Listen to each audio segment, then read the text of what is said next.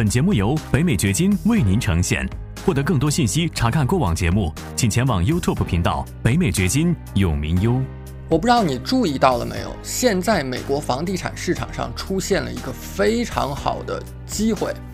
今天我想跟你来讲一讲这个机会，我会告诉你一个很具体的策略，怎么样抓住现在房地产市场上这这这个机会，让它呢来给你赚到钱，让他来给你建立财富。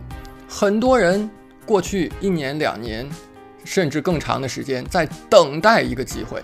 我告诉你说，现在呢，这个机会就出现了。你需要知道你怎么抓住它，你需要知道一步一步的做法。我今天这个影片呢，会尽量的简短，我会简洁的告诉你一个四步的方法，怎么样用这个方法去抓住现在市场上的机会。欢迎来到黄永明先生的北美掘金秀。无论你是哪种角色，生意人、职场人、学生、父亲或是妈妈，你希望获得更高的收入，建立自己的财富，获得财务、时间和地理自由。为什么？因为你想要照顾好自己，照顾好你的家庭，照顾好你的员工。你想要有更多的机会旅行，更多的时间陪伴身边人。如何做到？这是一个价值百万美元的问题。北美掘金秀就要告诉你这个问题的答案。我们来直接讲一下这个机会是在哪里。我相信现在的市场上的这个非常好的机会是在有一类房产叫做 small multi-family 这个类型上。什么叫 small multi-family 呢？它是住宅地产当中的一种类型。住宅地产通常呢，我们把它分为 single family home，就是大家平常所说的独栋别墅。另外呢，有一些房子是二到四户的，那么这些房子呢，是我们讲叫 small multi-family。为什么这样一种类型的房产现在是非常好的投资机会呢？我们要说一下现在的市场环境。你可能已经知道现在美国的整个经济、房地产市场的环境，经济上可能最。让人注意的就是加息，加息，这是有史以来加息最猛的一个阶段。我们过去几年，美国的经济、美国的房地产市场创造了很多第一，很多历史之最。今年的加息是加息速度最快的。那么现在呢？你看，如果你去办房贷的话，那个利率基本上是。百分之七点五起步了，可能从七点七五到八点一这样的水平。那我问你，在这样高的房贷的利率之下，自住房的买家如果他要去买房的话，他会去买 single family home 还是去买 small multi family？自住房的买家不会去买这些 small multi family 的。他们但凡要买房，他们肯定去买 single family home，所以 small multi-family 呢，它是一种非刚需的。现在本来市场上买家就大量的在减少，购买力在减少，那这样一种非刚需的住房 small multi-family 的话，那它是不是在市场上买家就会更少？那所以呢，从卖家、从业主的角度来讲，他想要出手，其实在这个时候是难的。他自己也能够意识到这件事情，所以呢，如果现在你去跟这些 small multi-family 的业主去谈的话，是有很好的机会，以很大的折扣去拿到这样的房产的。single family home 呢，虽然我们看到它。越来越难卖，挂牌的时间越来越长，降价的情况越来越多。但是，small multi-family 现在是首当其冲，销售最困难的，在住宅地产当中是销售最困难的。那么，你有机会以折扣价拿到它们，而且呢，另外一方面来讲，从投资的角度来说，他们也是比较容易产生现金流的资产类别。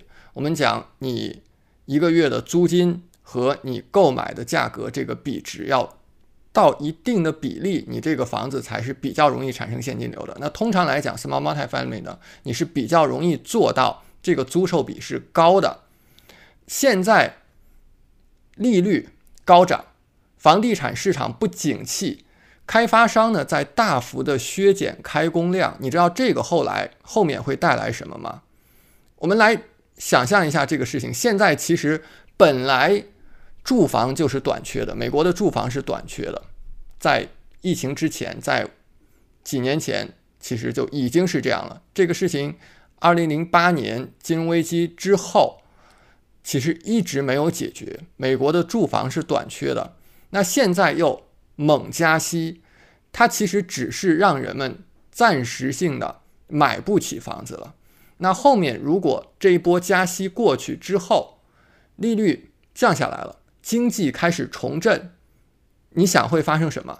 就是住房会更加的短缺，因为在这一波加息过程当中，开发商不去建房了，对不对？所以市场上的供应量会更少。另外一方面呢，这几年开发商更少的去建那种入门级的房产，因为入门级的房产不赚钱。从供应链的角度来讲，它的成本太高了。现在你知道，最近连水泥的成本都很高，所以开发商他只能去建那些价位相对高的房子，他才能赚钱。那他如果只去建这一类房子的话，对于入门级的人来讲，他去哪儿？去居住啊，他有什么房子可以住啊？所以当经济重振之后，我跟你讲，肯定这些 small multi-family 的租金是会上涨的，因为是供不应求的。因为它的租金呢，相对 single family 是低的，它是针对更收入更低一些的人，或者是更小的家庭的这些租客来提供住房的服务的。所以呢。这部分人，他本来就是买不起房子的人，所以他们更需要去租住 small multi-family 这样的房产。所以你这个时候成为了房东，当这个经济的冬天结束了之后，我告诉你，你的收益会非常非常好的。现在是特别好的一个时机，在现在这个时候去拿下一些好的投资房，你不希望等到。寒冬过去，经济开始重振的时候，你去入场，对不对？你现在其实不确定这个窗口期有多长，你不知道是只有几个月的时间，还是有半年的时间，还是有一年的时间。我们不想去猜测这个事情，因为你不知道美联储的政策什么时候会转向，你不知道六个月之后房地产市场究竟会是一个什么样的情况。也许那个时候利率更高了呢？这是说不准的事情，所以我们要讲的是，现在只要你能找到合适的房源，你现在应该入场去把这些值得投资的房源给买下来。现在我告诉你一个四步的方法，怎么样来具体的一步一步操作这个事情。第一步，选择一个市场，你选择的这个市场上呢，它必须有 small multi-family 的投资机会。为什么要讲这一点呢？因为你去看美国每个城市是不一样的，不同的城市它的住房的构成是不同的。有些城市呢，你是几乎找不到 small multi-family 这样的这样的类型的房子的。比如说，在我附近的休斯敦，其实这种类型的房子是不多的。但是如果休斯敦再往西北方去，有一个地方叫 College Station 那个城，我不是说你要买在 College Station，我是举例啊。这个城是一个大学城，你会发现它有非常多的 small multi-family，所以不同城市的房产的这种构成是不一样的。你需要找到有 small multi-family 投资机会的城市。那关于城市的选择、投资区域的选择，如果你已经加入了我的最新的课程《六十六点房源分析系统》的话，很快我们这个课程会开始更新，可能比我原先预计的还要。早我说十一月十四号开始更新，现在看可能会提前开始更新。如果你没有加入的话，我把这个课程的链接呢放在视频的下方，你现在可以加入这个课程。我会非常完整系统的跟你分享我是怎么样去选择市场，怎么样去选择房源，怎么样去分析房源，包括有哪些坑是需要避开的。一共有六十六个点，就是从六十六个指标来看。我们投资的房源，所以这是第一步，你选择对一个市场。第二步是用信件的方式，就是物理性的信件。平时你寄出的信、收到的信，物理性的信件去联系当地的这些 small multi-family home 的业主。这个方面呢，我有一套非常完整有效的方法。昨天还有一位学员跟我反映说，他根据我的方法寄出了一千三百封信，在第一个星期就有四名业主联系过来想卖房，这是一个令人很欣喜的消息，对不对？这样的。做法呢，你也是完全可以来采用的。如果你在八月份的时候参加了我的赚钱大会的话，你会知道我在大会上已经完整的讲解了这个方法。如果你还不知道，还没有加入这个大会的话，那么我们是有录影的。我把这个赚钱大会的录影呢放在我们视频下方，是赚钱大会第三天，我专门花了几个小时的时间来讲解这个完整的方法。我会告诉你。每一个步骤是怎么做的？比如说，怎么样去获取这些 small multi-family home 的业主的清单？然后你怎么寄信？这个当中有哪些技巧？包括信具体怎么写？我会给你一些模板。还有在现实当中怎么样实现远程投资？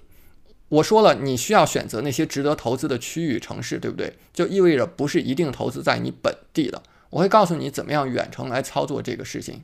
注意这个事情的成败啊！魔鬼是在细节当中的，因为这个方法是经过我自己的测试，经过我们学员的测试，那么这当中有很多的细节，你需要知道怎么样去抓住这些细节，它是你成功的关键。这些细节呢，都在我们赚钱大会的录影当中呢，是有完整的讲解的录影的链接放在视频下方。那好，第二步你去联系了这些业主，第三步非常的。重要，这是很多人忽略的一点，很多人没有掌握的一点。这也是我在这个频道第一次来讲这部分的内容，所以注意听。第三步就是逻辑性的去说服业主以折扣价买到房子。什么叫逻辑性的说服？关键词在逻辑性。我们要讲一讲这个逻辑是什么。就很多人不理解说。哎，那业主为什么愿意折扣价卖给你？比方说他的房子值三十万，我为什么愿意二十五万卖给你？因为你是靠逻辑说服他的。我们来说一说这个逻辑是什么。好比说有一个房子，它的市场价是三十万美元，然后你想以市场价的七五折买到这个房子，七五折这个折扣够不够低？我认为说是差不多的，是够低的。你想七折也可以，我这个折扣是举例子。那具体你的标准是什么呢？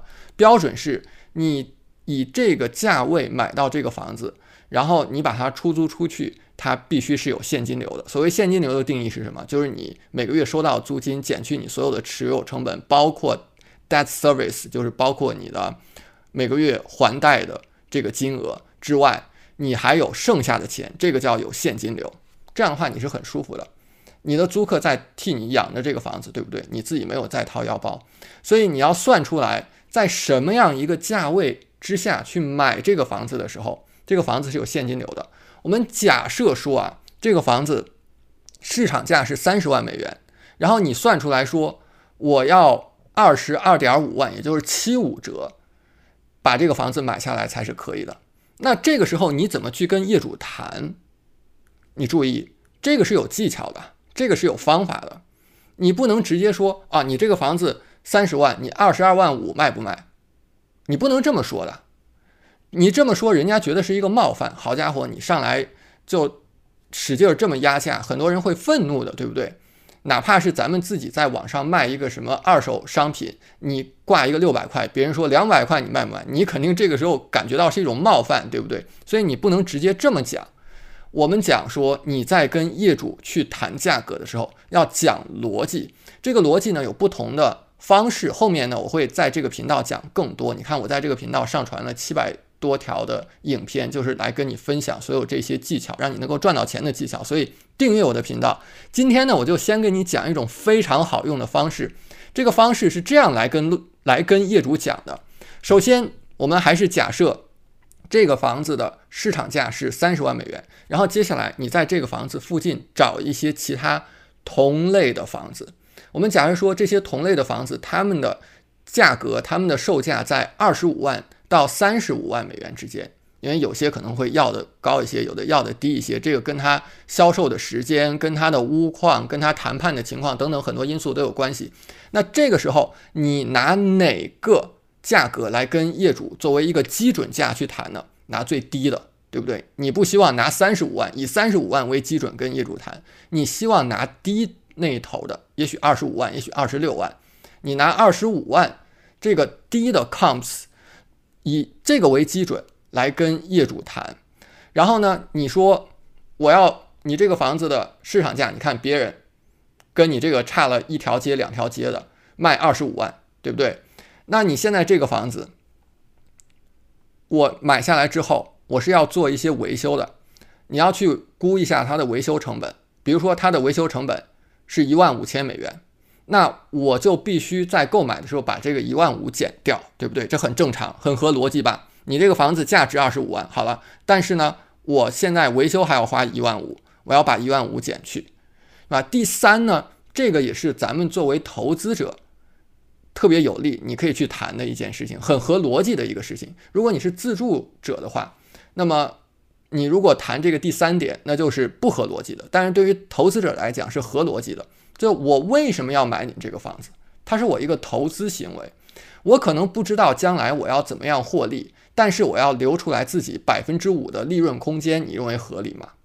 合理吧，对不对？这是很合理的，因为一般来讲，你去买 small multi-family home 就是一个投资行为，没有人说会认为你去买一个 small multi-family home 是一个自住行为。如果你去买 single family home 这个独栋别墅的话，那很多人认为你是一个自住行为。